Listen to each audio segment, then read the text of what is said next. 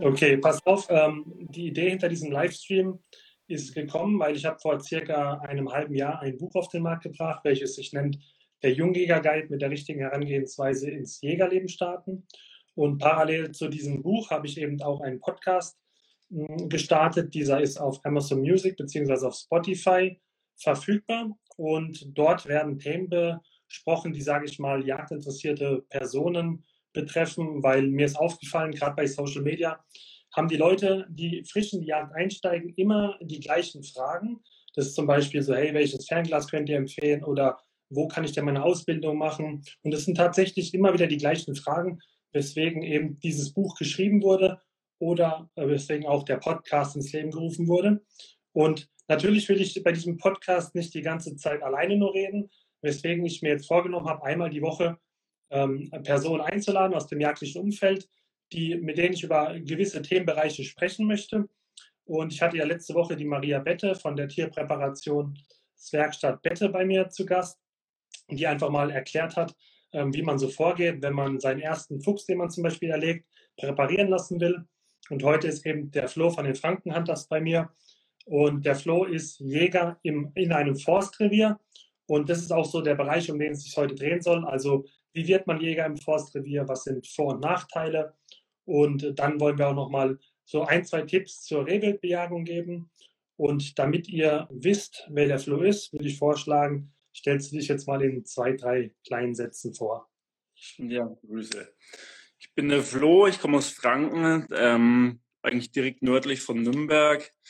Ähm, wir haben 2016 den Jagdschein gemacht. Ähm, über einen Einjahreskurs und ähm, ich bejage jetzt äh, einen Pirschbezirk seit drei Jahren ähm, in einem Forstbetrieb. Genau. Und wir bejagen aber daneben auch ähm, eben in privaten Revieren, also dass man quasi beides ähm, kann man ganz gut miteinander quasi vergleichen, wo sind die Vor- und Nachteile vielleicht jetzt an die, an die angehenden Jäger. Ja. Was waren für dich damals so die Beweggründe, den Jagdschein zu machen? Wie bist du dazu gekommen? Ähm, also der Patrick von den Frankenhandels und ich, ähm, wir haben erst den Fischereischein gemacht. Mhm. Ich viele Jäger und ähm, dann, also man kann auch nicht irgendwie jeden zweiten Tag Fisch essen und ähm, Angeln ist zwar schön und gut, aber da haben wir gemeint, gut, ähm, ähm da gibt's ja mit Sicherheit noch irgendwie mehr. Also, und dann war der nächste Weg der Jagdschein. Äh, mein Schwiegervater ist auch Jäger und so ist man dann quasi ähm, ja schon quasi angemeldet äh, worden fast ähm, zum Jagdschein und genau so hat sich das entwickelt. Bei mir war es derselbe Beweggrund. Also ich war auch lange, viele Jahre Angler, ja, und habe mich dann auch so ein bisschen auf Welsangeln und Karpfenangeln spezialisiert. Aber man kommt dann irgendwie, also es ist bei vielen so, dass man vom Angeln zur Jagd kommt. Ne? Ja, ja. Aber auch, ist ja auch ziemlich verwandt. Ähm, jetzt hast du gerade gesagt, du hast einen Jahreskurs gemacht. Ähm, viele Jungjäger oder Jungjägerinnen oder Angehende, die mit der Idee spielen, die überlegen sich ja, hm, welche Form der Ausbildung ist für mich die richtige. Ja? Würdest du jetzt persönlich im Nachhinein empfehlen, dass so ein Jahreskurs das Nonplusultra ist oder der Weg, den man gehen sollte? Oder würdest du es mittlerweile anders machen? Würdest du eine andere Form der Ausbildung wählen heutzutage? Also man kann das nicht ganz pauschalisieren. Viele sagen immer, der äh, Zwei-Wochen-Kurs, ähm, da lernt man nicht genug und so weiter ich sehe das eigentlich so, wenn man jetzt zum Beispiel aus einer jagdlichen Familie kommt, wo der Vater Jäger ist, wo man schon seit Kind an als Jäger mitgegangen ist oder vielleicht ist der Opa Jäger oder wie auch immer ähm, oder der Nachbar und man geht da öfter mit, dann ähm, bin ich der persönlichen Meinung, kann man ruhig so einen Crashkurs machen. Der geht ja auch nicht nur zwei Wochen, also man muss sich ja trotzdem das Wissen ähm, über die Bücher und so muss man sich ja vorher trotzdem zum Teil aneignen. Wenn man jetzt so wie wir ähm, von dem Jagdlichen eigentlich null Ahnung hat, oder also wo wir den, den Jagdschein eben ähm, gemacht haben, dann empfiehlt sich so ein Halbjahres, Jahreskurs. Über die Kreisgruppen gibt es dann oft, ähm, wird es oft angeboten. Aus dem Grund, man nimmt quasi das, das Jagdjahr ähm, jede Jahreszeit mit. Also vom Frühjahr, ähm, wie, wie wächst das Wild quasi auf? Das Wild wird ähm, gesetzt, zum Beispiel das, das äh, Rehwild, der frühe Sommer kommt, dann kommt der Herbst mit den Drückjagden, mhm. der Winter, Ansitzeinrichtungen kontrollieren und so weiter. Ähm, da kann man das gesamte Jagdjahr so mitnehmen. Und ja, zum, beim Crashkurs zum Beispiel, man kann den Crashkurs natürlich auch machen, wenn man jetzt äh, beruflich, äh, sind ja viele so eingebunden mittlerweile, dass ähm, sich so ein Halbjahreskurs, dass das bei vielen gar nicht geht. Der ist dann oft zweimal unter der Woche abends und noch einmal am Wochenende dann in, in dem praktischen Teil. Ähm, dann muss man halt schauen, dass man danach noch einen erfahrenen Jäger hat, wo man zum Beispiel ein Jahr mitgeht. Ähm, so einen Mentor quasi. Das kann man dann auch machen. Also ganz pauschalisieren kann man es ähm, nicht. Da muss so jeder ein bisschen selber den Weg finden. Ich persönlich würde den Jahreskurs wieder machen. Auch schon allein deswegen, wir hatten fast die dreifache Anzahl an den gesetzlichen Stunden zur Auswahl. Also wir mussten nicht überall da sein, wir konnten auch mal fehlen. Ähm, aber man bekommt, finde ich, schon ein bisschen mehr mit. Genau. Also ich habe ich hab ja auch so einen Jahreskurs gemacht. Ähm, er hat Vor- und Nachteile. Ich sage immer, das Wissen kann sich über so einen langen Zeitraum festigen. Ja? Was zum Nachteil ist, ähm, du hast natürlich auch permanent diesen Prüfungsdruck. Ich muss ja wieder ein bisschen lernen für die Prüfung, ich darf nicht durchfallen. Und je länger du diesen Kurs machst, desto mehr Leute wissen es auch. Und je mehr Leute es wissen, desto mehr Druck entsteht wieder, weil du ja natürlich nicht scheitern willst. Und machen wir uns nichts vor, ist sogar die Besten können im Jagdkurs scheitern. In einer unachtsamen Sekunde machst du wieder und es vorbei.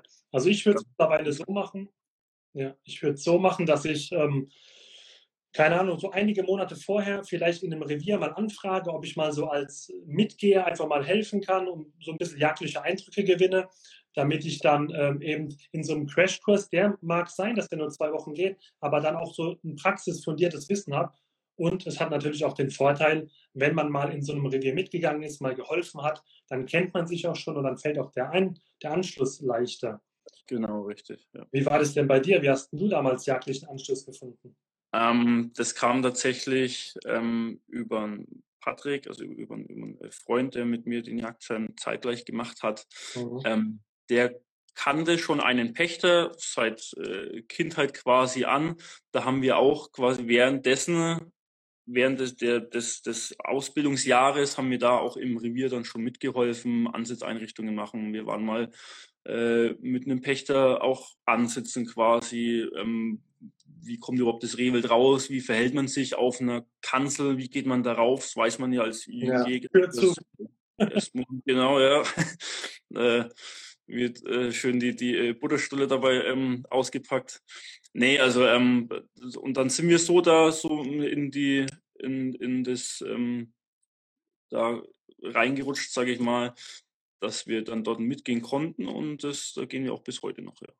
Ich hatte mal einen Jagdkollegen, also nicht einen Jagdkollegen, einen Freund dabei, ja, der hatte den Jagdausflug wohl ein bisschen mit dem Angelausflug verwechselt, ja, und fing dann auf der Kanzel an, so ein Bier rauszuholen, ja, und dann noch ein Bier und dann irgendwann, ah, Christian, ich muss auf die Toilette, ja, das war toll.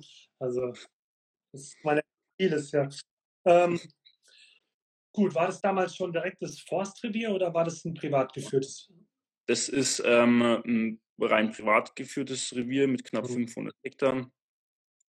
Ähm, das ähm, Forstrevier, also Pirschbezirk, kam mhm. erst ähm, im Nachhinein dazu, auch wieder über ähm, Bekannte, da ist man dann mal mitgegangen, natürlich alles in Absprache mit dem, mit dem Förster, kann man jetzt auch nicht einfach so als Hirschbezirkler quasi sagen, hey, ähm, hier, ich nehme Person XY mit ja. äh, zum, zum Jagen, das funktioniert dann natürlich nicht, da muss natürlich ähm, der Forst oder der Förster dann Bescheid wissen und ähm, so sind wir da ein paar Mal auch mitgegangen und dann hat sich das, dann wurden Pirsch, äh, zwei Pirschbezirke frei und ähm, ja, und so rutscht man dann quasi nach und dann kommt man mit ein bisschen Glück an äh, so einen Pirschbezirk dann auch ran. Ja. Kann, kannst du mal erklären, was es mit diesem Pirschbezirk auf sich hat? ist es so ein Teil vom Revier, in dem du, sage ich mal, dich nur aufhalten darfst und du darfst nicht über die, es ist so ein Revier im Revier oder was ist ein Pirschbezirk? Also ähm, es ist ja so, es gibt ja, es gibt ähm, Staatsforsten oder auch privat äh, geführte Forsten. Es ist ja ähm, eigentlich für Nichtjäger jetzt ein großer Wald, der ist in viele kleine Reviere unter, un, unterteilt, wo auch ähm, dann ein Förster ist dann immer für mehrere dieser kleinen Reviere, diese Pischbezirke quasi auch zuständig. Mhm. Und ähm, und diese kleinen Reviere, das sind meistens so pauschal gesagt, jetzt sagen wir 60 bis 100 Hektar hat ein so ein ähm, Pirschbezirk. Kann man jetzt nicht ganz verallgemeinern. Also es ist sehr, es gibt natürlich sehr unterschiedliche Forsten, ähm, unterschiedliche ähm, Waldgrößen, sage ich jetzt mal. Ähm, und ja, aber so 60 bis 100 Hektar, glaube ich, kann man, kann man ganz gut sagen, hat ein so ein ähm, Pirschbezirk. Mhm. Und da, wenn man dann da quasi eingetragen ist, dann ist man dort mehr oder weniger alleiniger Jäger. Natürlich kann da der Förster da auch jagen gehen oder andere ähm, Forstbetriebsleute, die was da ähm, denen das ihren, ihr offizieller Arbeitgeber auch, auch ist. Aber in, in der Regel ist man dann alleine in so einem Pirschbezirk dann der Jäger, ja. Bist du dann auch äh, wildschadensersatzpflichtig für diesen Bereich? Nein. Nein. Okay. Also das ist zumindest bei uns nicht so. Also ich kann es ähm, ich kann es jetzt nicht pausch, äh, pauschalisieren, wie gesagt. Ähm, zum Beispiel, ich habe einen Kleinteil einer, also ich habe eine, eine Wiese in dem Pirschbezirk mit drinnen. Die, ähm, die gehört einem Bauer ähm, tatsächlich, das bejagt der Forst aber mit, weil es dann von der Aufteilung her, von den Grenzen her einfach ein, ähm, einfacher ist. Aber da bin ich jetzt nicht, ähm, da muss ich irgendwie keinen Wildschaden zahlen oder so, wenn die Sauen da mal die Wiese umdrehen. Ja. Okay, du hast gesagt, ähm, dass teilweise der Förster bzw. Forstangestellte dort jagen dürfen. Mhm. Ähm, wie sprecht ihr euch ab? Ist das wie in so einem privaten Revier, dass man bei WhatsApp schreibt, Achtung, ich würde gerne, keine Ahnung, morgen Abend rausgehen? Oder wie läuft das ab? Bist du da, sage ich mal, der? Also bei uns ist es im Forstbetrieb jetzt so, dass ähm, wenn man jetzt natürlich alleine bei sich rausgeht, dann muss ich niemandem ähm, Bescheid sagen. Aber in der Regel kennt man ja auch seine Jagdnachbarn, also die, was die Pirschbezirke da nebendran haben.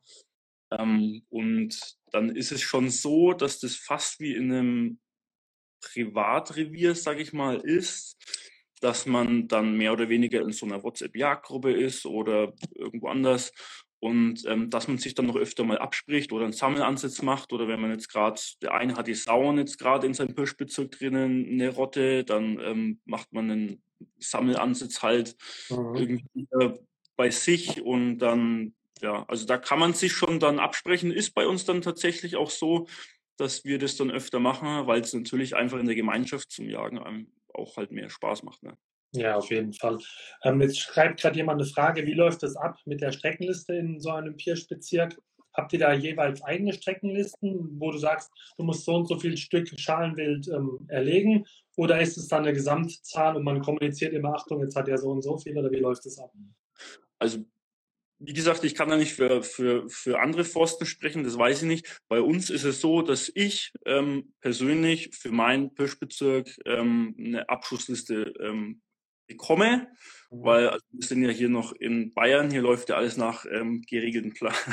ne? ähm, da äh, gucken die auch sehr ge äh, genau hin. Ähm, und dann muss ich quasi zum Beispiel jetzt beim äh, Rehwild ähm, eine Anzahl X erlegen. Das ist in den Pirschbezirken, das kann man auch nicht ganz so vereinfachen, je nachdem, welche Größe man hat. Ähm, sind so, ich sag mal, kann sein, dass man bloß drei Stück Rehwild ähm, erlegen muss, kann aber auch sein, dass man sieben Stück Rehwild zum Beispiel ähm, erlegen muss pro Jahr. Ähm, da sollte man schon schauen, dass man da dran bleibt und natürlich das Schwarzwild, also gerade im Hinblick auf die ASP. Und man darf nicht vergessen, dass wir ja auch Nachbarn haben, die privat geführt sind, also Privatjagdreviere. Ähm, Wenn jetzt äh, wir quasi sagen würden, uns interessiert es nicht, wenn die Sauen den Nachbarn den Mais umdrehen. Also rein theoretisch könnten wir das sagen, natürlich. Ähm, aber das macht man einfach nicht. Und dann äh, mhm. spricht man eben auch ab und da schaut man schon, dass man vom Schwarzwild, gerade bei der Reproduktionsrate, was das Schwarzwild eben hat, dass man da schon ähm, eingreift. Ja gut, die Sauen haben ja eh immer so ihren besonderen Reiz, wenn sie dann mal äh, ja. durchs ziehen, ja. Ähm, jetzt, was sind denn grundsätzlich so Vor- und Nachteile beim Forstrevier? Du hast ja jetzt einen guten Vergleich, weil du eben auch bei einem privat geführten äh, Revier mit, mitgehst. Ähm, also, was sind so die Vorteile, was sind so die Nachteile, falls man das so sagen kann? Ähm, ich sag mal, der Vorteil in ähm, ähm, wenn man jetzt einen Pirschbezirk hat, ist so, dass man so ein bisschen sein eigener Herr ist. Natürlich hat man ich sehe den Förster immer so ganz gern so als nächsten Vorgesetzten, wie als wenn ich jetzt irgendwo in ein, in ein anderes Revier, in einem, in einem Privatrevier reinbekomme, ist der nächste Vorgesetzte der Pächter quasi. Ähm, da gilt auch, was der Pächter sagt und dementsprechend muss ich dem halt ähm, mich damit revanchieren oder ich muss halt sagen, okay, es passt nicht und suche mir irgendwas anderes. Ja. Das ist im Forst nicht anders. Ähm, es gibt natürlich solche Förster und solche. Aber in der Regel, also wir haben die Erfahrung gemacht, dass man mit den Förstern auch sehr gut reden kann. Ähm, der Nachteil bei einem Pirschbezirk ist jetzt natürlich, dass ich lang nicht alle Jagdarten ausleben kann, die ich in einem Privatjagdrevier jetzt ähm, äh, vielleicht machen kann. Also sprich die Fallenjagd in der Regel, also die, die, die ähm, alles auf Niederwild, also ähm, Hase, Fasan und so weiter, das fällt ja in einem, in einem Forstrevier grundsätzlich eigentlich komplett weg. Warum? warum? Bitte? Warum fällt es weg komplett? Weil das äh ich ja eigentlich nur Waldfläche habe. Also ich habe ja nur Waldfläche, dementsprechend mhm. ähm, ja, wird eigentlich auch kein Wert auf die Raubwild auf, also wenn man es jetzt richtig machen möchte mit Fallnjagd und so weiter, wird es eigentlich kein ähm, Augenmerk in dem Sinne auf die Raubwildbergung gelegt. Mhm. Weil man natürlich schon, also man, man darf zum Beispiel auch jetzt mal einen Fuchs schießen oder so. Das ist jetzt ähm, nicht das Thema. Gerade wenn man jetzt zum Beispiel einen Jagdhund hat und man braucht jetzt einen Fuchs oder ja. wie immer, dann kann man das natürlich schon machen. Ähm, aber so die Jagdarten, also so wie eine Treibjagd jetzt, wir reden jetzt nicht von einer Drückjagd, sondern eine, eine, Treibjagd jetzt in einem Niederwildrevier oder so, das fällt natürlich im, im, im, im im Forstbetrieb oder mhm. in einem Pischbezirk natürlich komplett weg. Ja. Okay. Gut, ähm, wie sieht es denn aus beim Forst? Ist es so, dass man immer bezahlen muss für so einen Begehungsschein oder gibt es auch kostenlose Varianten? Ist dir da was bekannt? Also bei uns ist es so, dass, ähm, wird, dass man für die Jagdmöglichkeit natürlich was bezahlen muss. Das ist jetzt nicht die Welt. Es bewegt sich in der Regel so zwischen 300 und 600 Euro. Mhm. Ähm, so ist es zumindest jetzt bei uns her. Kann sein, dass das in anderen Bundesländern oder in anderen ähm, Landkreisen dann zum Beispiel schon wieder anders aussieht. Das weiß ich nicht. Mhm.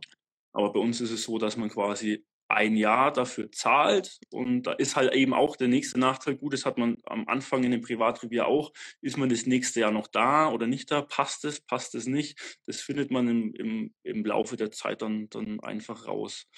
Aber so, also ein bisschen was abgeben muss man schon, ja. Mhm.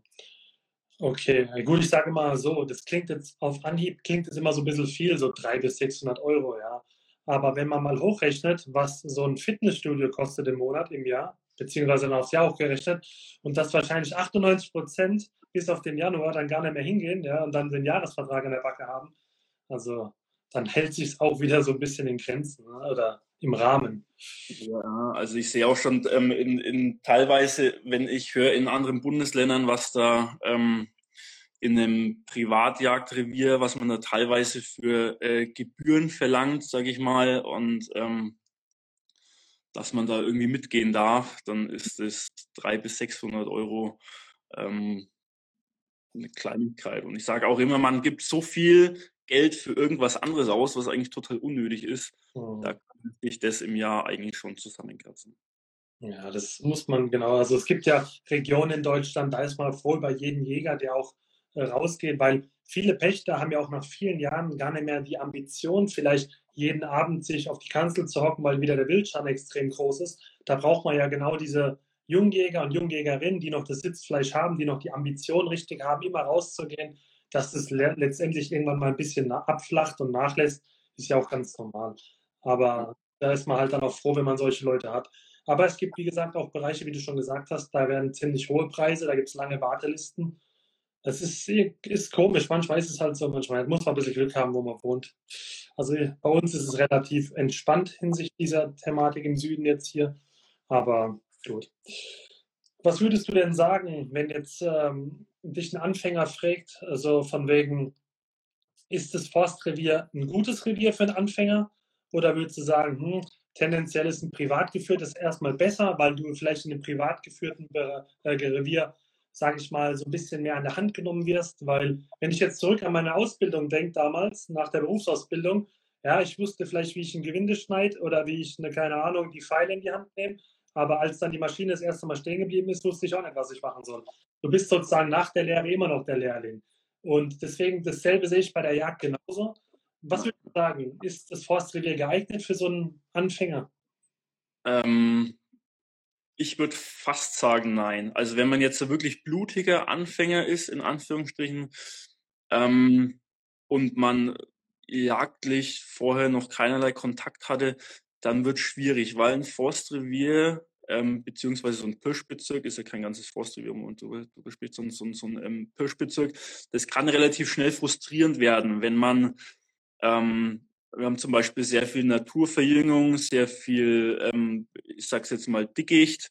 Mhm. Ähm, da ist es natürlich schwer zu jagen. Wenn ich dann als Jungjäger dahin gehe und natürlich meinen ersten Bock erlegen möchte ähm, und da ein bisschen aufgeregt bin und dann kommt über so eine Rückegasse oder was ein Stück Rehwild, ich kann es nicht mehr richtig ansprechen und dann ist es schon wieder weg. So, und das nächste Stück Rehwild ist halt aufgrund der Vegetation ähm, sieht man halt erst wieder nach äh, zehn Ansitzen etwas, dann ähm, kann es sehr schnell frustrierend werden und das ist dann auch oft der Grund, warum Jungjäger dann den Pirschbezirk tatsächlich wieder abgeben und sagen, im Waldjagen ist doof. Ähm, da ist ein privat geführtes Revier beziehungsweise so ein Feld-Waldrevier mit einem, also mit, mit, mit einem, mit einem Feldanteil ähm, schon besser, weil da weiß man auch, okay, da kommt abends in der Dämmerung oder kurz vor der Dämmerung das Rehwild raus. Ich kann mir Zeit lassen zum Ansprechen, kann das Ansprechen üben ähm, und kann dementsprechend dann auch mein erstes Stück meinetwegen erlegen. Ähm, da ist der Zeitfaktor, spielt da eine relativ große Rolle. Ähm, Im Wald ist es halt so, ich muss relativ schnell ansprechen und entscheiden können. Und das will halt nun mal geübt sein. Ähm, wir schießen ja auf Lebewesen. So, ich muss wissen, Muttertierschutz, ist es die Geiß, ist es äh, ein Schmalreh, ähm, solche Dinge eben, die sind natürlich ganz, ganz wichtig. Und das ist am Anfang im Waldrevier recht schwierig. Und dazu muss man noch, ähm, sag mal, das Rehwild kommt in einem, in, auf, auf einer Wiese relativ an der gleichen Stelle so das ganze Jahr über eigentlich raus, außer wenn jetzt zum Beispiel Odel drauf ist oder so. Im Waldrevier sieht es dann äh, zum Frühjahr, zum äh, Winter zum, zum, zum Beispiel äh, schon komplett anders aus. Also das Rehwild steht im Frühjahr woanders, wie wo es im Winter steht. Also ich muss dann auch wissen, wo ich im Wald, wo ist im Wald Futter für das Wild, dementsprechend muss ich mich natürlich dann ansetzen. Und wie ist es grundsätzlich mit der Gemeinschaft so in, in einem Forstrevier? Ist man da auch so, sage ich mal, so familiär eher oder macht es dann schon so, dass jeder so ein bisschen auch für sich das macht? Ähm, also bei uns ist es eigentlich schon so, dass wir so eine ähm, eine, eine recht gute Gemeinschaft sind. Man ähm, kennt die anderen Pirschbezirke, sage ich mal jetzt äh, gut, ist mit denen in der Regel auch ähm, ganz gut befreundet. Und bei uns ist es eigentlich schon so, dass man sich auch davor oder danach dann mal trifft und ähm, mhm. eben, also wir, wir, wir machen das tatsächlich auch öfter so, dass wir zum Beispiel, wenn wir zu früh ansitzen, so danach ähm, treffen wir uns noch irgendwo, gibt es einen Kaffee oder so weiter. Ähm, das machen wir schon auch. Also da finde ich, ist die Gemeinschaft, zumindest bei uns jetzt, ähm, eigentlich schon ziemlich gut doch. Okay. Ähm, wenn jetzt so ein Jungjäger das erste Mal auf äh, Rehwildjagd gehen möchte, was würdest du der Person ähm, empfehlen? Welches Kaliber ist so deiner Erfahrung nach das geeignetste? Ich meine, keine Frage. In der 3006 liegt es auch, ja. Aber ob es immer so das geeignete Kaliber ist, was sagst du, sind so deine, deine Kaliber, die du bevorzugst? Also die Kaliberdiskussionen, da kann man sich natürlich, ähm, ich glaube, das kennt jeder Jäger. Äh. Ähm, es ist immer eine Frage des, äh, des Geschosses, ähm, mhm. bin ich der Meinung oder, oder wir. Also ob man da jetzt 8x57, 308, 3006, ähm, meinetwegen noch die 9.3 schießt oder sonst was. Ähm, auf gut Deutsch, ähm, es alles wild liegt ähm, damit sicherlich.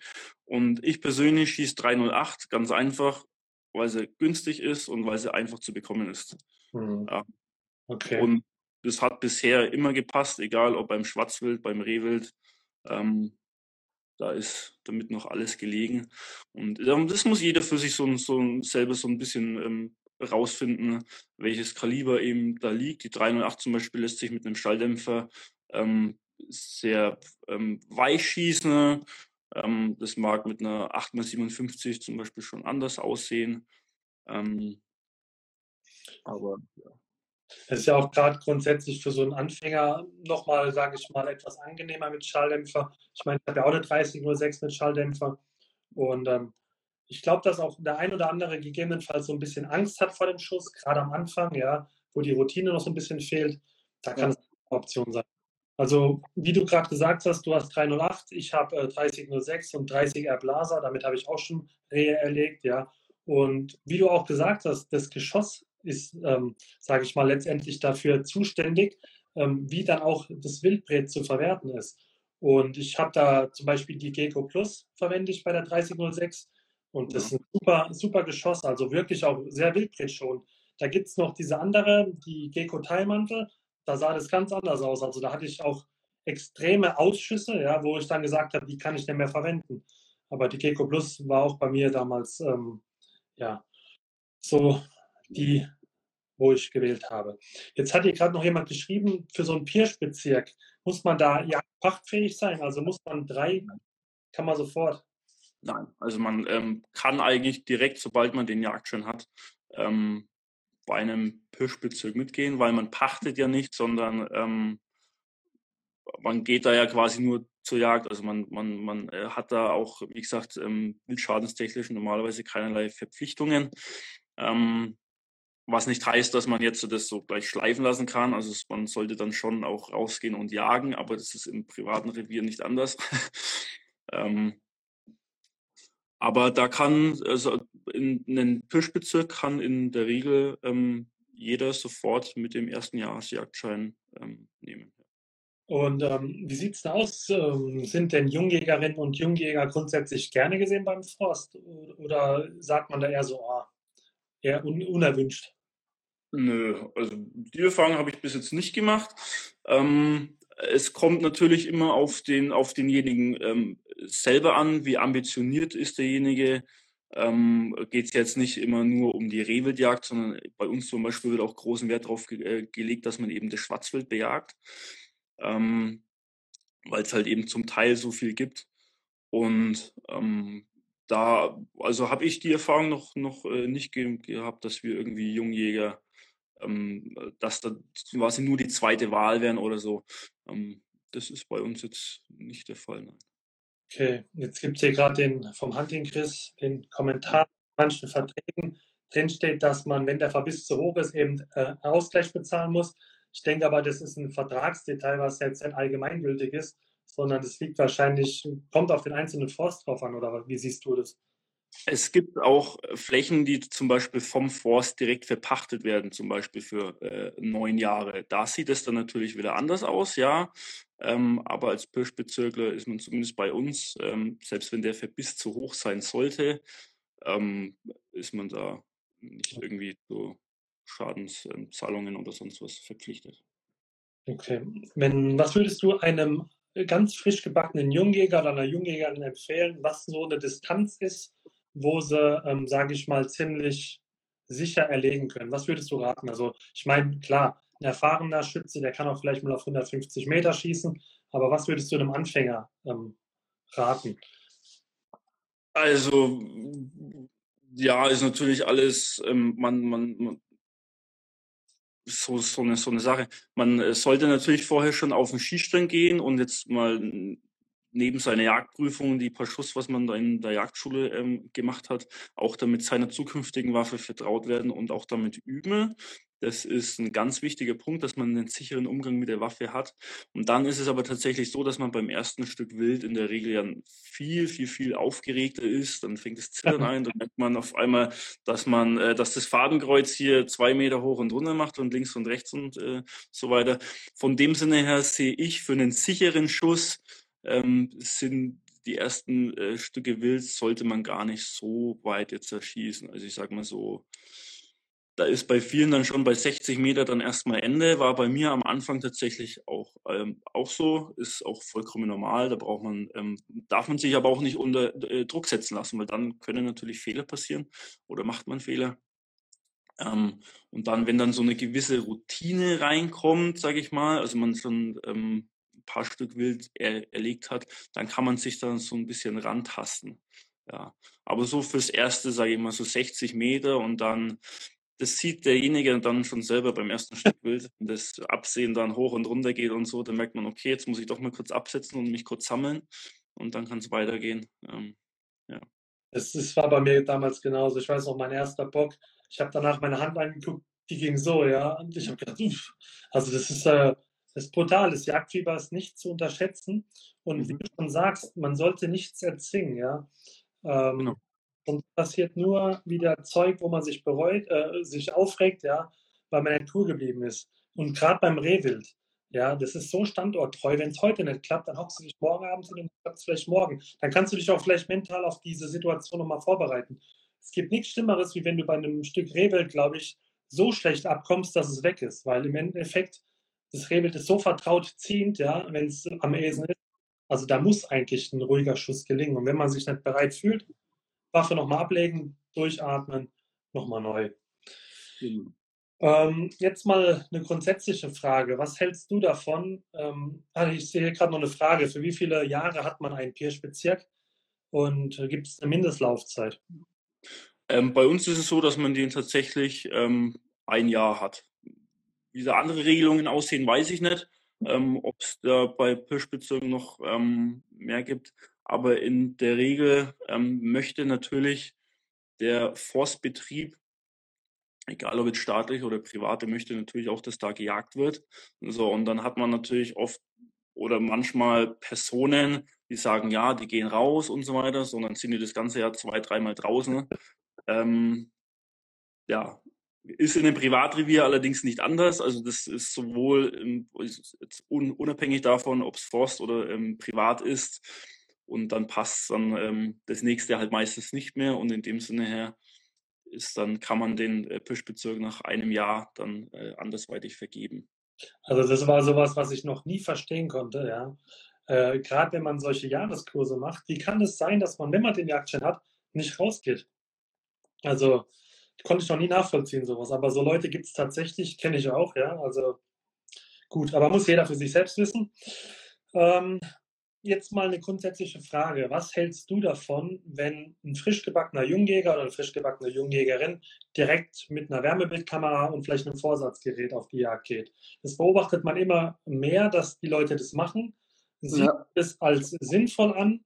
Oder sagst du, hey, jagd doch erstmal verstärkt, verstärkt im Tageslicht, äh, mach dich erstmal vertraut, was so ein Erlegevorgang überhaupt ist, bevor du dann in der Nacht rumstolperst und ähm, versuchst, was zu erlegen? Ähm, es ist natürlich so, dass man zum Beispiel mit einer Wärmebildkamera das Wild früher entdeckt und dementsprechend ähm, sich schon fertig machen kann. Äh, gerade jetzt im, im äh, Wald, ich sag mal so, wenn das Stück Wild auf der Rückegasse schon draufsteht, bis ich reagiere, ist es von der Rückegasse schon, schon äh, wieder weg. Mit einer Wärmebildkamera sehe ich vielleicht vorher, okay, da kommt ein Stück Wild, ich kann mich schon fertig machen, wenn es auf die Rückegasse raustritt oder auf die Freifläche, muss ja nicht immer eine Rückegasse sein, ähm, kann ich es ansprechen und eventuell erlegen. Das heißt, ich habe so ein bisschen, äh, ich, ich äh, gewinne so, so ein bisschen Zeit durch die, durch die Technik. Mhm.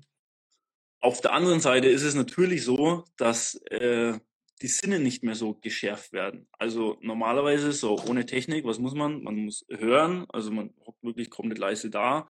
Ähm, ich muss sehen, vielleicht ist auch gerade bei Mond, also die meisten Jäger, die was eine Wärmebildkamera haben, die ähm, die können ja nachts gar nicht mehr sehen, weil man die ganze Zeit irgendwie bloß ähm, blendet ist, egal ob jetzt vom, vom Handy jetzt, wenn man die ganze Zeit draufglotzt oder ähm, von der Wärmebildkamera, da ist die Technik so, dass die, dass die Sinne da schon ähm, nachlassen oder man die, die Sinne so ein bisschen auch vernachlässigen kann. Ähm, natürlich. Auf der anderen Seite, wenn die Technik mal ausfällt oder wir machen zum Beispiel auch mal so einen äh, klassischen äh, Rehwildansitz im äh, Privaten, wenn, wenn der Bock jetzt aufgeht am 1.5., dann nimmt man halt das Fernglas mal wieder raus und dann geht man halt ganz normal mit dem Fernglas raus und dann muss man halt mit dem Fernglas ähm, abglasen. Also Technik, wer möchte, das sagt, denke ich, niemand was äh, dagegen. Das muss, dann, ähm, muss man den, den, den anderen auch ähm, die Freiheiten lassen. Ähm, die Technik macht äh, aber auch keinen besseren Jäger. Also nur weil ich Technik habe, heißt nicht automatisch, ich bekomme mehr Wild. Ähm, ich ähm, schieß, ich muss ja trotzdem gut schießen. Ja, das macht die Technik nicht. Egal, ob ich da jetzt nachts auf die Sau eine äh, Wärmebild, ähm, so, so, so einen Wärmebildvorsatz habe oder äh, Nachtsichtvorsatz ähm, oder äh, nicht. Schießen muss trotzdem noch, noch ich. Das macht die Technik ähm, nicht okay. für mich. Und das ist auch gut so. Ja, das ist aber auch interessant, was du sagst, weil ähm, ja, diese, dieses ähm, stundenlange Abglasen und dieses Lauschen. Ich meine, jeder kennt es vielleicht aus seiner Anfangszeit, wo man dachte, da kommt jetzt hier die, ähm, die, der, der kapitale Keiler angewechselt. Ja. ja. Sehen, ja.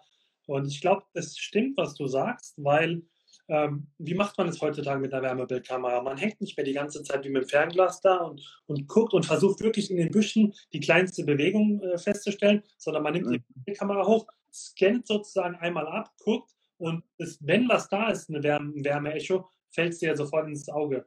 Ist ein interessanter Aspekt auf jeden Fall und sollte äh, der ein oder andere Jungjäger oder Jungjägerin auf jeden Fall mal zu Herzen nehmen, dass man auch zumindest am Tag logischerweise ähm, vermehrt auch mal das Fernglas mitnimmt. Man braucht ja kein High-End-Fernglas von 1500 Euro. Das ist, glaube ich, heute nicht mehr zeitgemäß.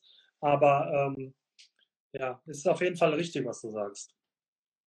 Ähm, und bezüglich dem Erlegen muss ich sagen, also ich finde auf jeden Fall wichtig, dass man erstmal tagsüber äh, seine Erfahrungen macht mit Erlegevorgängen und nicht, ja.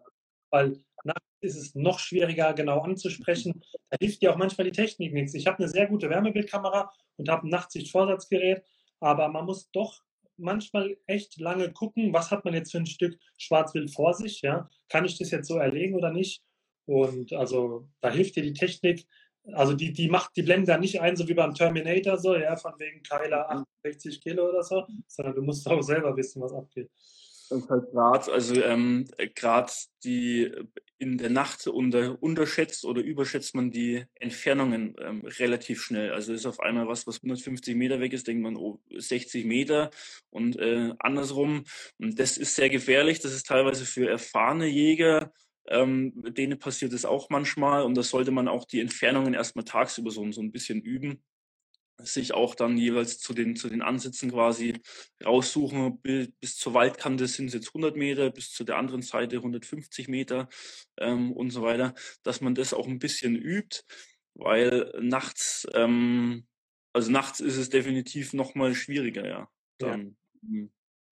Ich kann mich noch erinnern, ich bin Rotte hinterhergepirscht, ja, und ich habe dann ein Stück als Keile angesprochen und der sah, der sah ziemlich stark aus äh, in der Wärmebildkamera. Und ich bin schon so in Gedanken durchgegangen, ey cool, die Waffen, die koche ich mir ab und so, ja.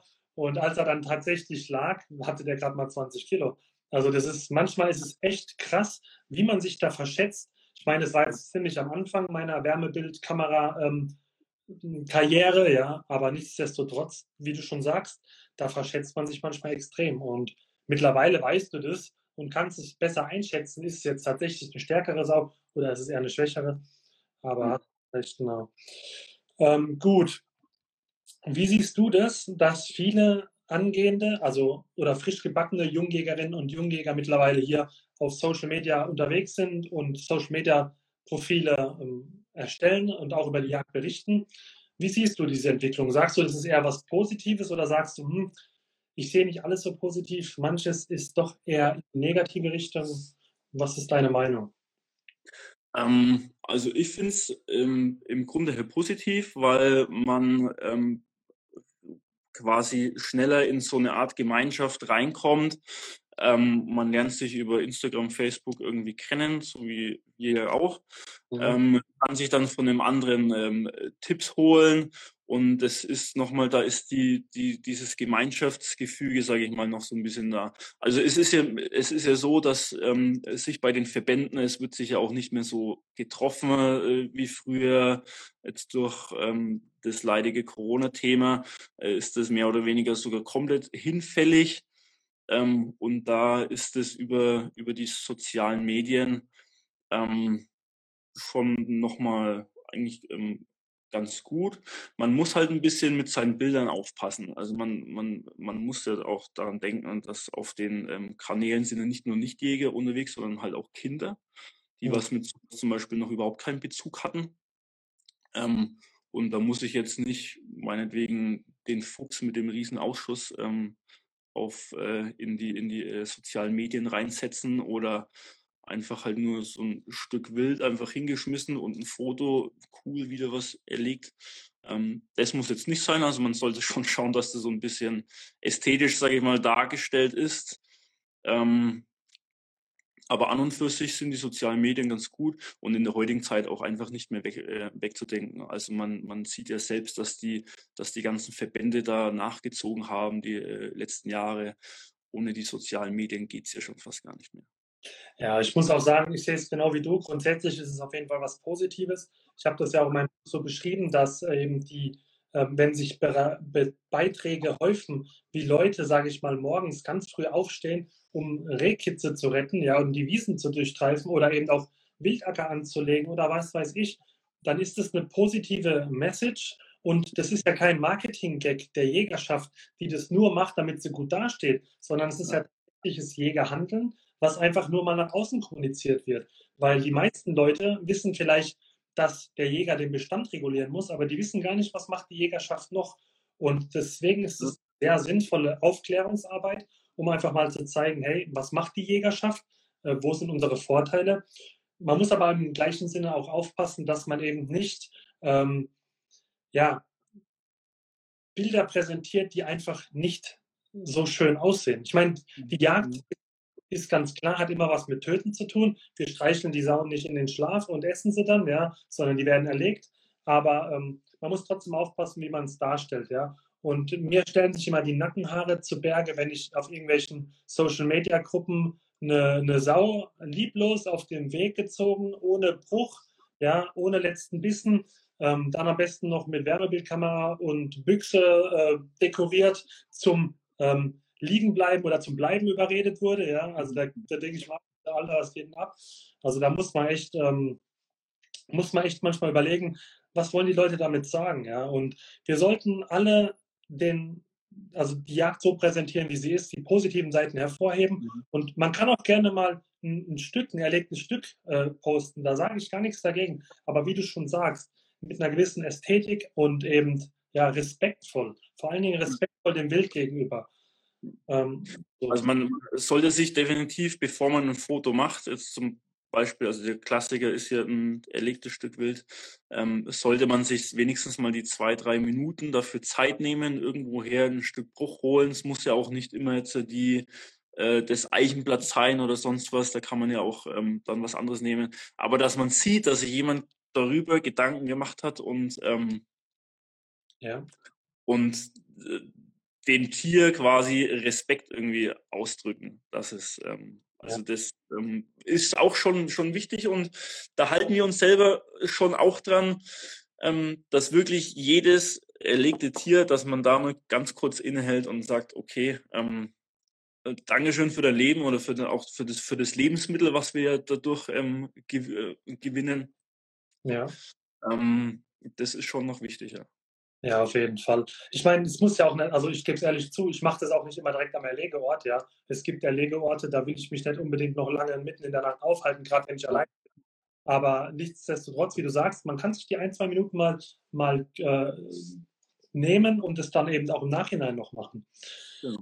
Gut. Ähm, ja, was habe ich hier noch auf meiner coolen Frageliste? Ähm, was sind denn so deine jagdlichen Ziele nochmal so zum Abschluss? Also, ähm, was, was planst du? Was ist so ein jagdlicher Wunsch, den du dir gerne mal erfüllen würdest?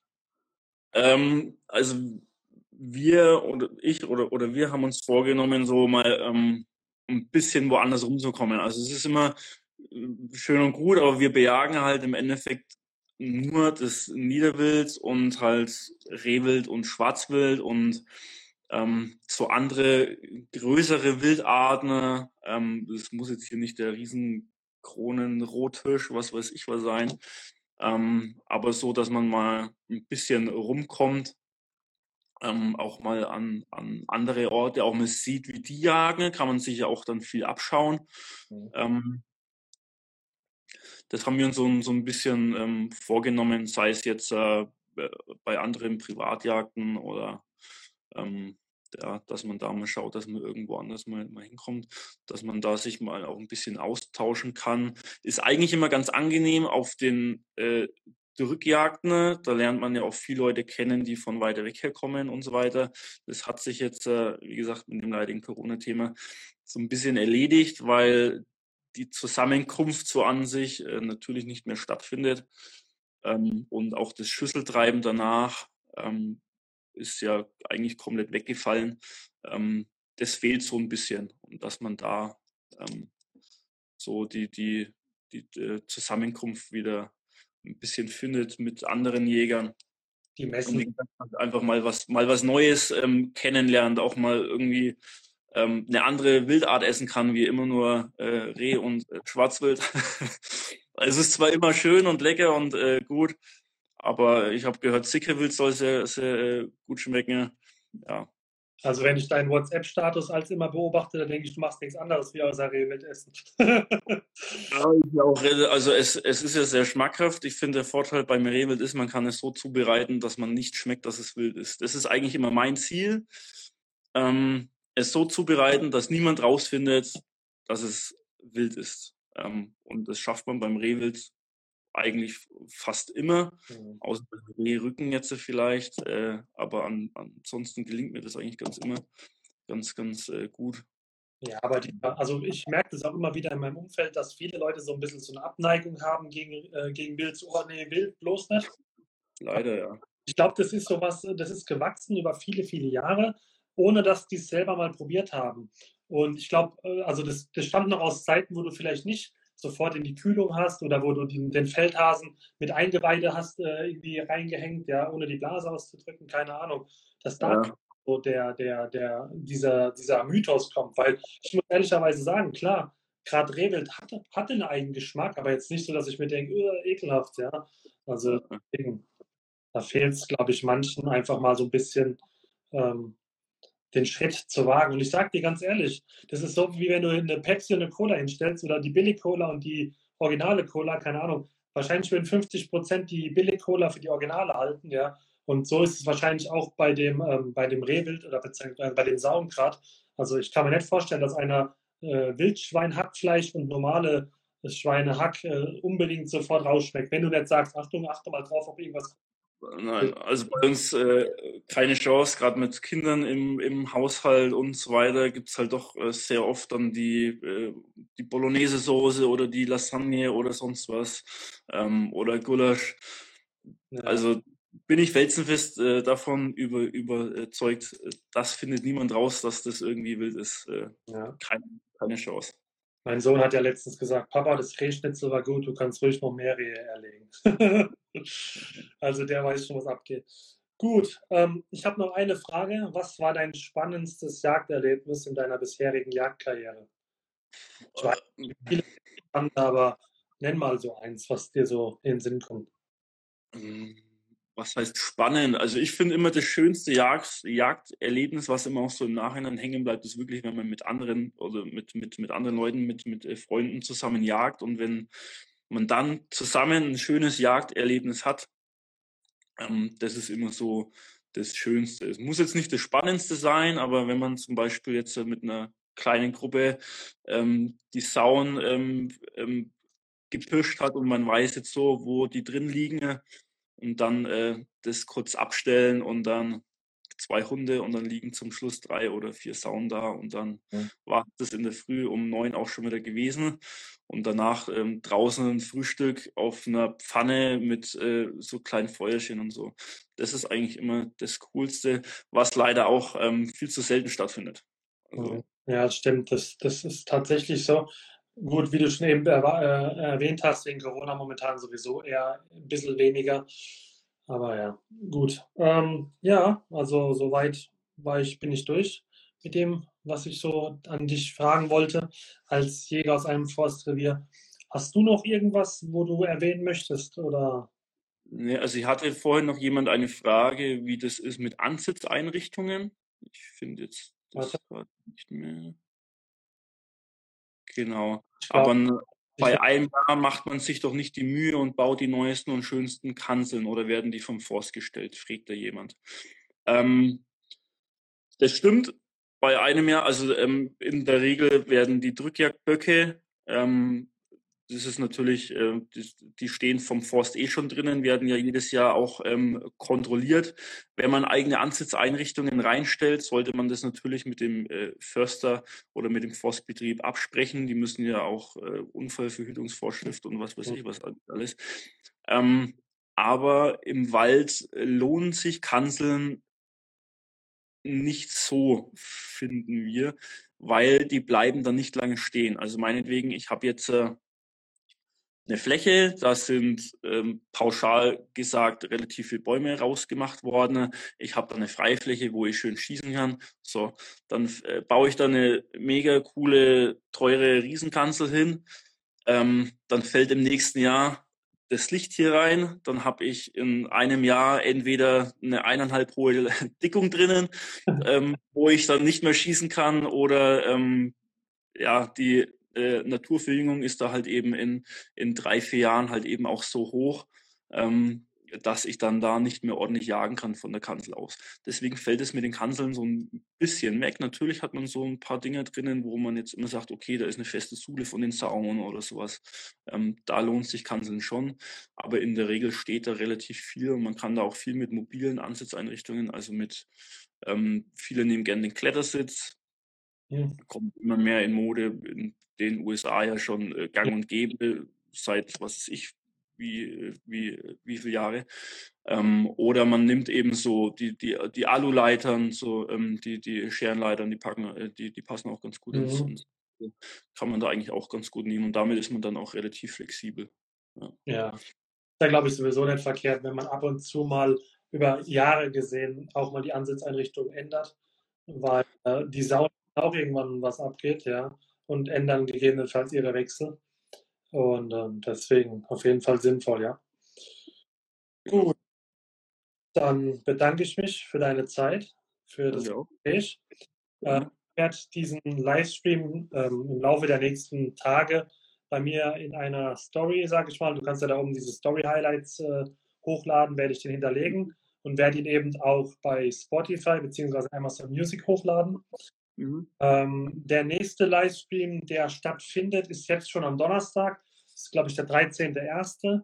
Äh, und der Gesprächspartner, der teilnehmen wird, ist der Waldemar Schanz. Der Waldemar Schanz ist dreifacher Olympiateilnehmer, 55-facher deutscher Meister im Trab und Doppeltrab, World Cup-Sieger, Europameister, also ein wirklicher Fachmann äh, hinsichtlich des Tontaubenschießens.